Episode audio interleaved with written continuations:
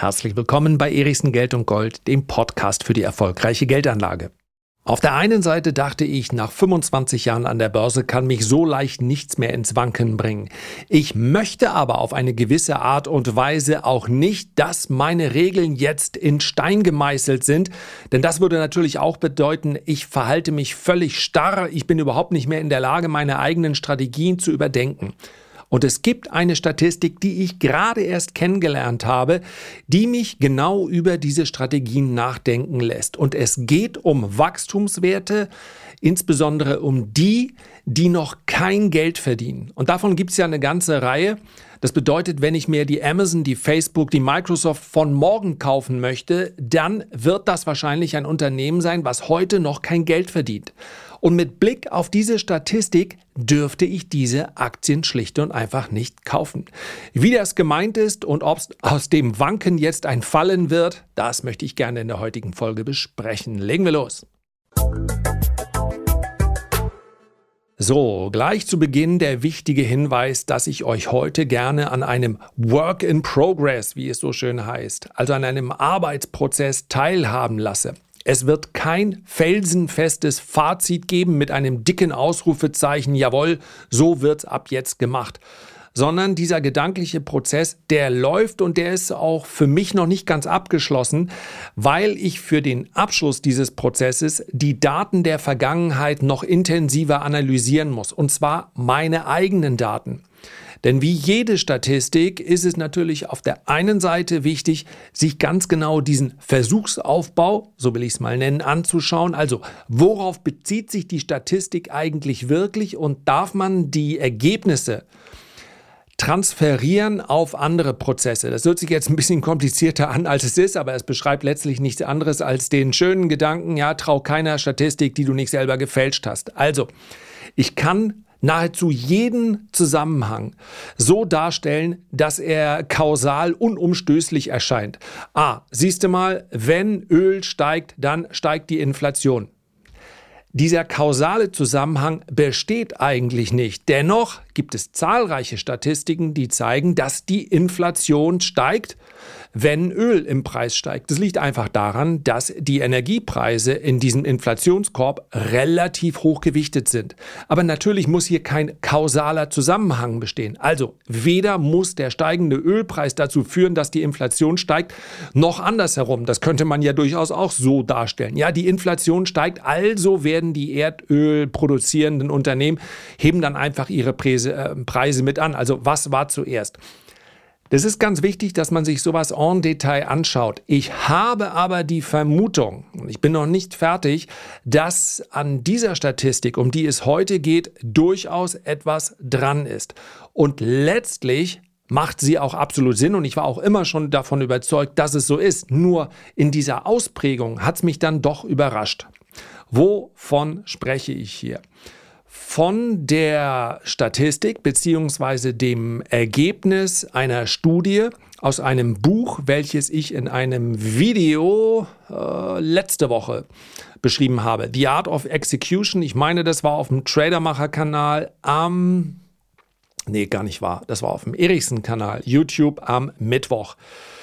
Es geht hier um verschiedene Studien, die zeigen, wie Fondsmanager in der Vergangenheit, seht es euch am besten mal an, ich habe es geschafft in 20 Minuten, äh, wie Fondsmanager in der Vergangenheit abgeschlossen haben. Also man hat ihre, ihre Invests, ihre Trades hat man analysiert und dann anhand dieser zahlreichen Daten, ich meine es waren über 30.000 Datensätze, hat man dann gesagt, okay, welche Investments waren eigentlich besonders gut, welche waren besonders schlecht und welche Gesetzmäßigkeiten haben sich hier ergeben. Ganz, ganz spannend. Ich habe das Buch tatsächlich bisher nur überflogen und ich bin auch so ein bisschen sauer auf mich, dass es mir so, ja, dass ich mich von dem Titel habe so blenden lassen. Wenn mir einer schreibt, The Art of, äh, nee, The Art of Execution, The Art of Trading, ich bin mir nicht ganz sicher. Also schaut bitte mal drauf. Ähm, ich habe hier irgendwo liegt, gucke ich gerade, habe ich glaube ich noch meine meine Stichpunkte von gestern liegen. Spielt aber jetzt keine ganz große Rolle. So oder so, ich habe es ja eben nicht gelesen 2015, als es rauskam, weil ich mich vom Titel habe blenden lassen. Es gibt so ein paar Titel, da gehen mir sofort die roten Lampen an. Also wenn es zu pauschal wird oder zu drüber, dann, und das sagt jemand, der YouTube-Videos macht mit solchen Titeln, also ganz vorsichtig, ja, dann, aber dann sage ich oft, ja Gott, weiß ich schon, weiß ich schon, brauche ich alles nicht mehr. Und in dem Fall war es, glaube ich, verkehrt, weil ich eigentlich Statistiken sehr, sehr gerne habe. Studien lese ich unheimlich gerne und ich kann an dieser Stelle nur, eigentlich sind Studien der, der natürliche Gegenpol zu Interviews mit dem CEO. Da werde ich immer mal wieder gefragt, wenn du eine Due Diligence, also eine Analyse eines Unternehmens vornimmst, und das ist bei mir ja, meistens komme ich ja von der Bilanzseite und von dem, was ich äh, ja auf der Seite selbst in dem, in dem Reiter Investor Relations rausbekomme und so weiter, ja. Und dann schaue ich mir meist die Aktie erstmal an, habe so ein grobes Bild, so einen groben Filter, bevor ich dann sage, okay, ich gucke weiter drauf. So, und äh, was ich aber wirklich auslasse, ist zum Beispiel, diese, was auf Seeking Alpha regelmäßig stattfindet, sind die Fragestunden mit dem CEO. Das ist genau das Gegenteil von dem, was ganz, ganz viele machen. Und deswegen will ich es auch nicht komplett ähm, verteufeln und sagen, es bringt gar nichts, sich dem CEO äh, da zuzuhören. Aber ich frage mich zum Beispiel auch, ähm, ich werde demnächst etwas mehr machen im Bereich ja, Private Equity hört sich nach so einem großen Begriff an. Also es geht darum, dass ich äh, das ein oder andere Ticket auch bei Startups ziehen möchte. Erstmal im kleinen Bereich, um da reinzukommen. Einfach als, als wenn man so will, das äh, spekulative Gegenstück zu äh, defensiven Dividendeninvestments. Ist sicherlich nicht für jeden was, denn grundsätzlich mal muss man so ein Kapital immer abschreiben. Aber was mein Problem sein wird, ist, dass ja die CEOs, die Gründer dann diese Pitches machen. Und grundsätzlich mal bin ich im Aktienbereich und die Herangehensweise ist ja ähnlich, halte ich mich davon fern. Denn was wird mir der CEO eines Unternehmens erzählen? Also schaut euch, ich habe etliche Conference Calls mir angesehen. Das sind also diese äh, Frage- und Antwortstunden, die dann häufig nach einem kurzen Bericht, nach der ähm, Präsentation der Quartalszahlen stattfinden und so weiter. Und dann fragen die Analysten, ja, aber was soll ich denn bitte schön von einem CEO, von einem Unternehmen erwarten? Der wird das doch letztlich, und das ist ja auch seine Aufgabe, so darstellen, dass das Unternehmen nicht komplett schlecht dasteht. Ja, ich will nicht sagen, dass es wertlos ist, nur es ist natürlich alles andere als neutral und unabhängig. Und wenn ich mir den Pitch eines jungen Gründers anhöre, ist natürlich genau das Gleiche. Das heißt, ich bräuchte eigentlich eine äh, Methode der Analyse und da bin ich dann selber nur gefragt, dass ich mir die Zahlen genau anschaue. Ja, das ist vielleicht bei, bei den Unternehmen, die noch in einer ganz, ganz frühen Phase sind, ist das vielleicht schwierig, weil da natürlich die, die Idee, die dahinter ist, die muss man natürlich auch validieren und muss das qualitativ einordnen. Ganz am Anfang. Bei börsennotierten Unternehmen sind wir ja schon eine ganze Ecke weiter. In Deutschland sind wir dann schon eine ganze, ganze Ecke weiter, weil Unternehmen meist erst in einem späteren Zeitpunkt, wenn überhaupt an die Börse kommen, in den USA vielleicht ein bisschen früher. Aber ich bin natürlich nicht mehr der Erste, der hier investiert. So, das ist also die eine Seite. Frag den CEO und erhofft dir aber bitte nicht zu viel Aufschluss. Bei Statistiken und Daten ist es ja etwas vollkommen anderes. Die kann ich auswerten. Das ist, wenn man so will, ja die Realität, die sich dort darstellt. Ja, wie gesagt, man muss auf den Aufbau ein klein wenig schauen. Aber die Statistik, um die es hier geht, das ist ja eine reine Beobachtung. Von daher habe ich keinen Zweifel, dass es so ist. Und worum geht es? Ich sehe gerade nach sieben Minuten oder fast acht Minuten hätte ich es auch schon mal sagen können. Ja, quasi als kleiner Teaser.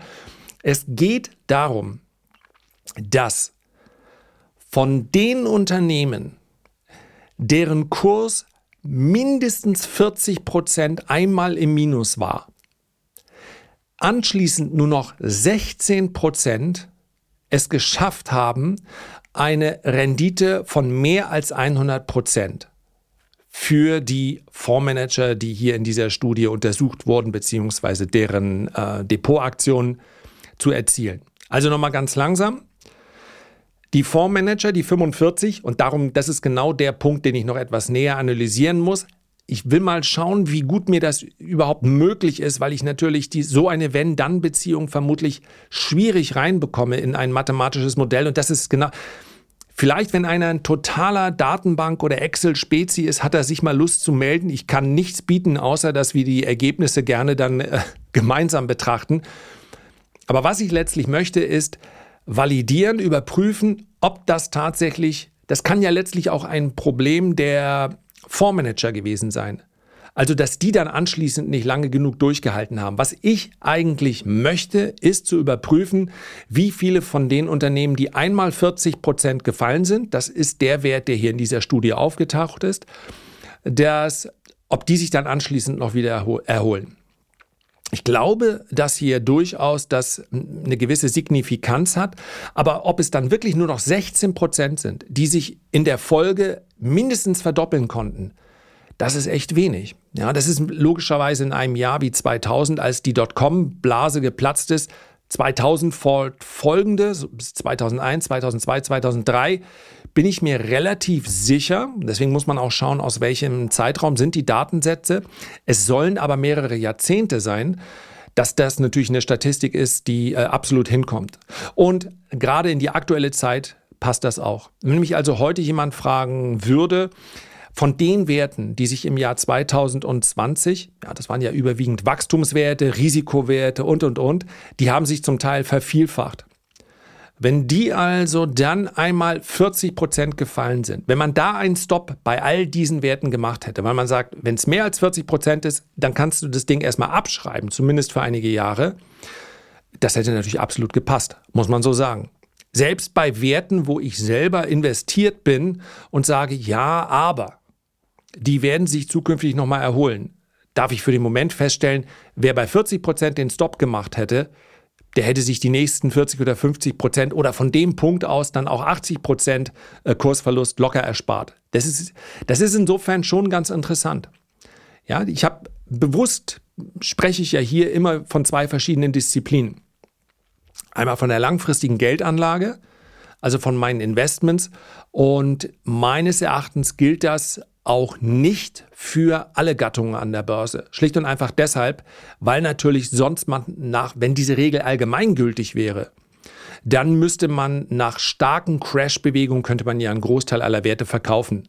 Und das ist natürlich nicht passend. Das heißt, also, wenn ich äh, so Dividenden-Champions habe, die also 20 oder 25 Jahre ihre Dividende erhöhen und dann kommt sowas wie ein knallharter Corona-Crash, Viele von den Werten sind da auch 30, 40 Prozent oder etwas mehr gefallen. Und da kann ich natürlich nicht die Regel daraus ableiten, ja, die hätte ich mal alle verkaufen sollen. Das wäre verkehrt gewesen. Wenn wir aber auf den Wachstumsbereich, wobei bitte jetzt keiner im Kopf haben sollte, eine äh, Amazon, obwohl es gepasst hätte, eine Facebook, eine Microsoft oder nehmt mal so die Top 10 außer außer Tesla, die, ja, die sind ja mal in die größten fünf, sechs Unternehmen vorgestoßen, aber meines Erachtens vom Geschäftsmodell her weit dahinter, weil sie ja nicht mehr annähernd so viel Geld verdienen. Also will ich heute nicht thematisieren. Ich habe ja beim letzten Mal schon lang genug über Elon Musk gesprochen. Ich hoffe, das ist richtig angekommen. Ähm, also wenn man sich diese Unternehmen anschaut, so früher die klassischen Fangs oder GAFARMs oder wie auch immer, ja, die passen ja überhaupt nicht in den Bereich Wachstumswert. Ja, das sind ja äh, Cash-Maschinen und auch wenn sich ihr Wachstum meines Erachtens verlangsamen wird und die nächsten fünf oder zehn Jahre an der Börse nicht mal annähernd die Kursperformance bringen werden wie die letzten zehn Jahre, einfach weil sie natürlich in einer ganz anderen Sättigungsphase sind. Ja, jedes dieser Unternehmen würde ja zu einem unfassbar großen Giganten, wenn sie sich nochmal so vervielfachen würden in den nächsten zehn Jahren. Das wird einfach nicht passieren. Und ähm, man sieht ja auch bei Apple, dass hier so eine Sättigungsphase, die gehören natürlich mit da rein. Also das alles sind nicht die Wachstumswerte, die ich hier anspreche, von denen ich sage, auf die kann man eventuell diese Statistik anwenden. Sondern ich würde jetzt einfach mal, obwohl er ein bisschen unfair ist, würde ich jetzt erstmal den harten Cut vornehmen und sagen, Wachstumswerte, die kein Geld verdienen und bei denen das Geldverdienen in den Schätzungen auch noch nicht drin ist. Also sprich die äh, 2023er Earnings und bei vielen gibt es dann ja auch noch den Ausblick für 2024. Wenn da noch gar nicht vorgesehen ist, dass sie einen Profit erzielen, und davon gibt es natürlich eine ganze Reihe. Ja? Es gibt ja einige, von denen noch nicht mal das Unternehmen irgendwie andeutet, wann sie Geld verdienen. Sie wissen nur, dass ihre Branche hochinteressant ist und dass sie wachsen. Das ist auch grundsätzlich nicht verkehrt. Also es gibt auch eine ganze Reihe von Erfolgsmodellen, ja, die stecken halt in den 16 Prozent drin, bei denen es okay war, dass sie lange kein Geld verdienen. Ich möchte jetzt auch nicht irgendwelche deutschen Unternehmen, die es als Plattformlösung für Lieferdienste an die Börse geschafft haben. Auch da möchte ich letztlich, ich meine, das ist, ist es ein Erfolgsmodell, wenn du aus nichts ein Milliardenunternehmen machst und das schaffst an die Börse? Das ist es. Das muss man ja für sich erstmal stehen lassen. dass ich persönlich als Investor überhaupt keine Neigung habe, so ein Unternehmen, äh, egal wie die Skaleneffekte irgendwann mal aussehen, wie Delivery Hero dann zu kaufen. Also es ist für mich einfach zu viel Vorschusslorbeer in der Bewertung und ich habe dann gar keine Lust, diesen langen, langen Prozess mitzumachen bis zur Rentabilität. Die kommen wird wahrscheinlich. Ja, es ist einfach nur von der, passt für mich, ist die, die Zusammensetzung des DAX, ja, das ist mal grundsätzlich ähm, nicht die richtige, dass es so ein Unternehmen da reinschaffen kann. Aber das ist natürlich die Gründung selber und das, aber es bleibt eben auch unfassbar viel Kapital, was da verbrannt wurde. Von Investoren, die bereit waren, das zur Verfügung zu stellen. Insofern sei ihnen natürlich auch jeder Börsengang dann äh, gegönnt. Und darum geht es aber gar nicht. Es geht darum, ja, kleiner Ausflug, dass wir die, dass ich diese Statistik noch näher untersuchen möchte. Denn wenn sie so ist, dass tatsächlich von den Unternehmen Wachstumswerte, die noch kein Geld verdienen und die dann mal mehr als 40 Prozent im Kurs verlieren, muss man nochmal auf den Stichtag schauen, wenn sich von denen dann nur noch 16 Prozent wieder erholen. Und wie gesagt, die letzten anderthalb Jahre haben diese Statistik hundertprozentig bestätigt. Die werden ja Ewigkeiten brauchen. Viele von den Werten, ich bin mir sicher, dass 16 Prozent maximal aller Werte, die in den letzten, die im Jahr 2020 und 2021 und die zu dieser Kategorie gehören, die dort Allzeithochs gemacht werden, haben, glaube ich, werden höchstens 16 Prozent jemals wieder Allzeithochs sehen. Einfach weil ganz, ganz viele Geschäftsmodelle einzig und allein deshalb wirklich profitabel waren, zumindest in dieser Margenstärke, dass die Bewertung irgendwie mal in der Vergangenheit und vielleicht dann irgendwann mal in der Zukunft wieder passend ist, nur äh, hingekommen ist, weil das Geld so billig war. Ja, und wenn ein Geschäftsmodell nur funktioniert mit billigem Geld, dann ist es eben kein dauerhaftes Geschäftsmodell, keins, in welches man investieren sollte. Und ich gebe offen zu, dass man das manchmal auch erst im Nachhinein sieht oder erkennt. Das ist eigentlich, wenn man es ganz nüchtern betrachtet und in dem Fall auch selbstkritisch betrachtet, auch ein ja, da muss ich mir auch in die eigene Nase fassen. Ähm, eventuell wird der ein oder andere Leser der Renditespezialisten sagen, ja, was ist mit den Faktor 10 Werten? Denn ich habe ja gesagt, zwei Disziplinen. Ah ja, seht ihr, seht ihr, innerhalb der Folge finde ich ja den Faden noch wieder. Also langfristige Geldanlage, äh, dann gibt es ähm, kurzfristige Geldanlage, die betrifft es letztlich auch nicht. Das ist alles, was innerhalb von Tagen, Wochen und Monaten passiert. Das ist für mich eine aktive Geldanlage und äh, kurz- und mittelfristig spielt dann alles mit rein. Wisst ihr, das sind für mich die zwei Disziplinen. Und dann gibt es natürlich noch langfristige Spekulationen. Das ist einfach nur wichtig, dass man hier nur einen kleinen Teil seines Kapitals investiert. Also aus meiner Sicht maximal 10 Prozent, wenn man sehr risikoaffin ist oder weniger.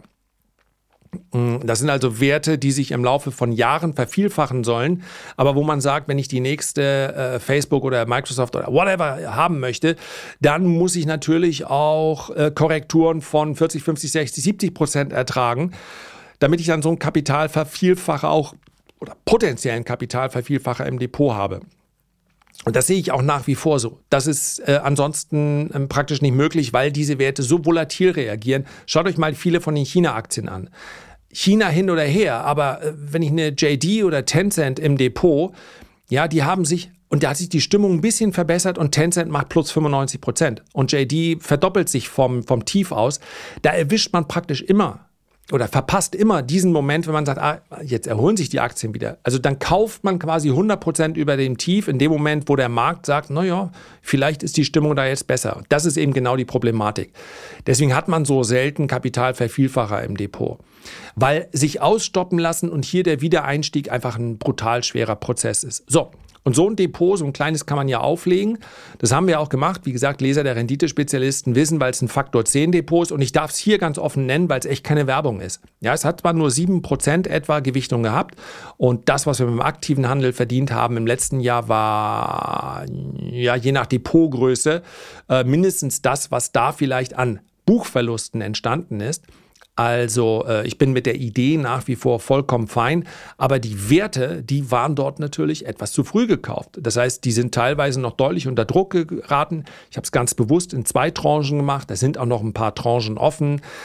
Aber hm, eigentlich, jetzt könnte ich sagen, ja, ich bin ganz zufrieden, dass es tatsächlich nur ein Wert ist, der ist auch schon so beschrieben, bei dem das Geschäftsmodell wirklich eine hohe Korrelation hat zu den niedrigen Zinsen.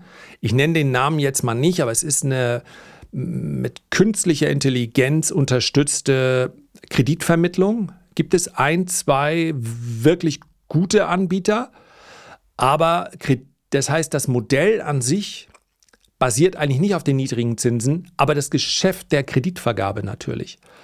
Und das dürfte sich wieder normalisieren, aber letztlich ist natürlich bei einem Unternehmen, was eben noch nicht hochprofitabel ist, ja, also von diesen Werten im Faktor 10 Depot verlieren nicht alle Geld. Ja, einige verdienen auch schon Geld, aber bei denen muss man eben genau hinschauen, die, die schon Geld verlieren. Die noch Geld verlieren und wann werden die, wie weit rückt der Moment, an dem sie dann Geld verdienen, in die Zukunft, wenn dieser Faktor Zins sich, mm, wenn der unverändert bleibt zum Beispiel. Das ist eben etwas, was man ganz schwer nur ausrechnen kann, weil man natürlich wahnsinnig viele Faktoren mit einbeziehen muss. Also wie wird sich das ganze Umfeld verändern? Wie verhält sich der Verbraucher? Das ist im Prinzip fast das, was am schwersten vorherzusehen ist. Noch ganz, ganz lange in diese äh, eigentlich sehr ähm, in einer Marktphase, wo man gesagt hätte, der Verbraucher wird sich jetzt zurückhalten, weil die Unsicherheit so groß ist, hat er dann doch noch mal eben schnell zwölf Minuten Monate des maximalen Konsums draufgelegt weil die Regierung gekommen ist und dann gesagt hat, mach dir keine Sorgen, egal was passiert, äh, wir stehen hinter dir, notfalls schicken wir dir Schecks. Und sowas ist natürlich wahnsinnig schwer in eine Analyse mit einzubeziehen, gerade wenn es, äh, wenn man über Helikoptergeld eigentlich sein ganzes Leben lang immer nur gelesen hat und es das als ökonomisches Modell gab, aber es hat noch nie einer gemacht. Und dann kommt einer und ein Jahr später sagen alle, ja, ist ja logisch, dass der Staat das macht. Ja, er hat es aber noch nie gemacht vorher. Also so logisch ist es dann eben auch nicht. So. Das alles kann man natürlich in diese Statistik nicht reinpressen. Das sind Wenn-Dann-Bedingungen. Aber zu untersuchen, und da muss man sich auf einen Zeitraum festlegen, ähm, wie viele Unternehmen sich tatsächlich nochmal wieder erholt haben, nachdem sie so und so viel Prozent gefallen sind. Das will ich mir nochmal näher ansehen, denn obwohl ich schon nach draußen gehe und sage, Vorsicht, die meisten Privatanleger sind aus meiner Sicht zu spekulativ aufgestellt. Und das, das kann ich so pauschal sagen, weil ich hm, einfach so viel Kontakt gehabt habe, dass ich weiß, dass es so ist. Und äh, ich lese es auch heute im Prinzip immer noch regelmäßig, dass, dass behauptet wird, irgendwo ein Tatsächlich machen das sogar Analysten von angesehenen Börsendiensten, die behaupten, die optimale Rendite bringen immer Zukunftswerte, äh, Wachstumswerte, man muss sie nur lang genug halten. Das ist einfach nicht wahr. Die Statistik belegt, dass das nicht so ist. Die Statistik belegt, dass langfristig die besten Ergebnisse mit eher defensiven Portfolios eingefahren werden, weil man die Zukunftswerte eben nicht kennt. Weil von zehn vermeintlich guten Zukunftswerten am Ende des Tages ja nur ein oder zwei in zehn Jahren auch sehr erfolgreich sind. Und die können nicht kompensieren, was die anderen sieben oder acht, die man natürlich dann auch gehalten hat, an Verlust bringen. Von daher ist die grundsätzliche Aussage, die beste Rendite wird man immer mit äh, Wachstumswerten erzielen. Nur richtig, wenn man eine Glaskugel hat. Vielleicht haben das diejenigen, die das schreiben, aber ansonsten ist es Unfug. Es ist wahrscheinlich irgendwo nachgeplappert, weiß nicht, zu lange Katie Wood gehört oder sonst irgendwie, ist einfach nicht wahr. Defensive Portfolios haben deshalb in der Vergangenheit, also vermeintlich defensive Portfolios, die besseren Ergebnisse gebracht. Deswegen kann ich auch pauschal sagen, die meisten privaten Anleger sind zu ähm, aggressiv aufgestellt, haben zu viele Wachstumswerte und zwar sowohl diejenigen, die kein Geld verdienen, als auch die, die Geld verdienen im Portfolio. So darf man das formulieren. Aber vielleicht muss ich sogar noch weitergehen. Vielleicht muss ich sogar den gedanklichen Anteil an Wachstumswerten, die kein Geld verdienen, über die sprechen wir ja jetzt, ja, also absehbar in den nächsten ein, zwei Jahren, vielleicht muss man den noch weiter reduzieren. Weil die Erfolgswahrscheinlichkeit nach bärischen Marktphasen geringer ist. Das würde auch bedeuten, deswegen ist die Untersuchung nicht ganz leicht, dass wir jetzt vielleicht entweder schon da sind, ja, wobei die Werte zum Teil, ja, viele von diesen ich nenne sie jetzt einfach mal Schrottaktien, haben in den letzten Wochen ja ähm, sehr, sehr gut performt. Äh, das ist vielleicht auch nochmal die Möglichkeit, um die ein oder andere rauszuschmeißen. Ja, vielleicht nach genau dem Kriterium verdient das Unternehmen, in das ich hier investiert bin. Ähm, also wer, wer, sagt, ich möchte hier die, ich, ich möchte einfach eine Carbonspeicherung ich möchte einfach diese Technologie drin haben und ich möchte, hier hast du mein Ticket, äh, das Geld setze ich ein, Totalverlustmöglichkeit, weil ich glaube, hier kann sich was durchsetzen. Ist ja vollkommen in Ordnung, ist ja eine gepflegte Spekulation. Aber man muss es dann eben auch genauso angehen. Man darf nicht im Kopf haben, wahrscheinlich gehen die durch die Decke, sondern man sollte erstmal im Kopf haben, wahrscheinlich geht das komplett in die Hose. Also die Totalverlustwahrscheinlichkeit ist höher als die Erfolgswahrscheinlichkeit. Wenn man das dann so macht, ist das vollkommen in Ordnung. Aber ich glaube eben, dass ganz viele sich ein Portfolio aus diesen Werten zusammenstellen. Eine ganze Reihe von Werten. Einige verdienen vielleicht auch schon was, aber haben eine sehr hohe Bewertung ähm, und sagen, naja, das ist schon irgendwie, ich habe hier nur Zukunftstechnologien. Zukunftstechnologie heißt aber natürlich auch, in Zukunft wird wahrscheinlich Geld verdient, nicht heute. Und ähm, bei meinem eh schon eher konservativen Ansatz, den ich ja auch, äh, wenn man so will, öffentlich immer wieder kundtue, Vielleicht muss ich es dann, muss ich sogar noch konservativer werden. Also wenn einer eine Idee hat, wie man sowas äh, untersuchen kann, beziehungsweise also wie man das machen kann, äh, das ist letztlich, äh, vielleicht muss ich mal OpenAI, also vielleicht muss ich mal ChatGPT fragen. Aber dafür müssten die Daten natürlich zugänglich sein und da wird man wahrscheinlich, bekommt man sie nur vom Datenprovider. Also ich habe ja gesagt, das ist hier Work in Progress und ich denke mal laut, ähm, wenn einer eine Idee hat, wie man sowas untersuchen kann, Dazu müsste man, ja, man müsste ein bisschen programmieren können. Datenbankspezialist wäre auch nicht so schlecht. Und dann sollte man auch noch Spaß dran haben, weil Geld verdient man damit nicht. Ähm, ja, dann darf der sich gerne vielleicht auf äh, LinkedIn, da bin ich mittlerweile auch einigermaßen aktiv. Ähm, ja, Xing hat einiges abgestellt, bin ich zwar noch zu finden, aber äh, ja, wenn ihr Lust habt, dann schreibt mich da auf LinkedIn an. Aber ähm, das will ich auch ganz offen sagen, damit keine falschen Hoffnungen entstehen. Ich habe nicht die zeitlichen Ressourcen, sowas äh, intensiv zu entwickeln. Also ich kann eigentlich nur sagen, ja, das hätte ich gerne. Und wenn einer sagt, ja, das ist eine, eine, eine, gute Idee, ähm, ja, das war es schon mit meinem Input. Ansonsten beschränke ich mich erstmal auf die Analyse meiner eigenen Sachen, aber das ist natürlich dann auch nicht so richtig repräsentativ, weil ich wiederum natürlich auch nur bestimmte Werte gekauft habe und so weiter und so fort. Ja. Und wenn einer sagt, ja, danke für die Anregung, aber ich muss das ja nicht unbedingt mit dir zusammen machen, ist es auch vollkommen in Ordnung. Dann habe ich diese Anregung gerne geliefert. So, das war's. Genau, Punkt. Herzlichen Dank für deine Aufmerksamkeit. Ich freue mich, wenn wir uns beim nächsten Mal gesund und munter wiederhören. Bis dahin alles Gute, dein Lars.